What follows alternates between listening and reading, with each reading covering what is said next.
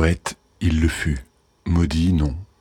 Bien né à Neuilly, mort dans la gloire, médecin décoré de la Croix de guerre de 14 et de 39, Aragon a porté au nu les maudits pendant la période surréaliste, puis les damnés de la terre à partir de 1931 avec le Parti communiste. À chaque fois à défaut d'en être.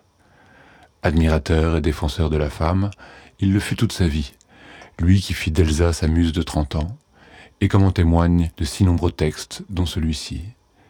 Une admiration et une fidélité qui se colorent de l'attirance révélée à la fin de la vie de Louis pour les jeunes gens, une orientation évoquée 30 ans auparavant par son sulfureux ami d'alors, Pierre Drieux-La Rochelle, dans son roman Gilles. Que serais-je sans toi? Au fond, la question de la sexualité d'Aragon est ici moins importante pour comprendre la sincérité de son histoire avec Elsa que celle de son propre épanouissement. J'ai tout appris de toi pour ce qui me concerne. C'est-à-dire, j'ai tout appris de moi par toi. Tout, ça n'est pas rien, et certainement plus que le sexe. Apprendre de l'autre, s'apprendre par l'autre, sans jamais apprendre l'autre. Il y a là toute la promesse de la rencontre. Que serais-je sans toi sur un air de Jean Ferrat? Que serais-je sans toi qui vanta ma rencontre? Que serais-je sans toi qu'un cœur au bois dormant? Que cette heure arrêtée au cadran de la montre? Que serais-je sans toi que ce balbutiement. J'ai tout appris de toi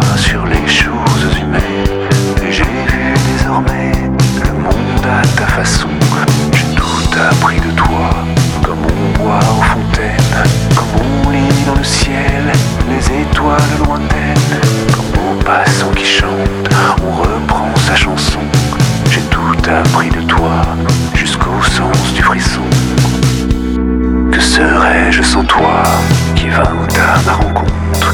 Que serais-je sans toi qu'un cœur en bois dormant Que cette heure arrêtée au cadran de la montre.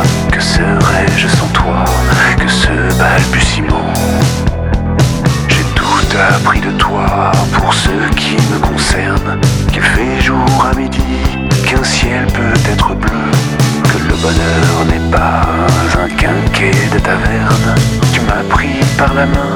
dans cet enfer moderne Où l'homme ne sait plus ce que c'est qu'être deux. Tu m'as pris par la main comme un amant heureux Qui parle de bonheur a souvent les yeux tristes N'est-ce pas un sanglot de la déconvenue Une corde brisée au doigt du guitariste Et pourtant Ailleurs que dans le rêve, ailleurs que